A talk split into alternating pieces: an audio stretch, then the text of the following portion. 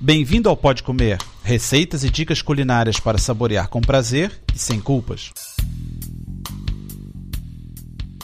Olá, meu nome é André Alonso. No programa número 99, vou falar de drinks. A primeira receita é de batida de pitanga, a segunda de batida clássica, a terceira de batida de coco e a quarta de batida de limão. Vamos bater tudo hoje. Vamos começar com a batida de pitanga.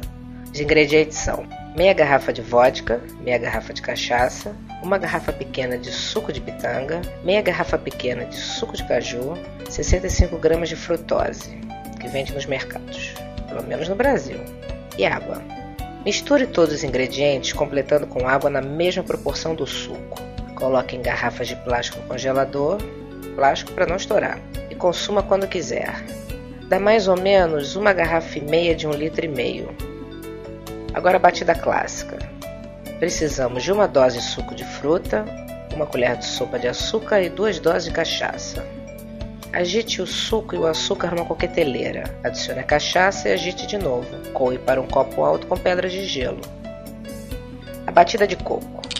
Os ingredientes são um vidro pequeno de leite de coco, uma lata de leite condensado, água na medida do vidro de leite de coco ou da lata de leite condensado e aguardente nas mesmas medidas.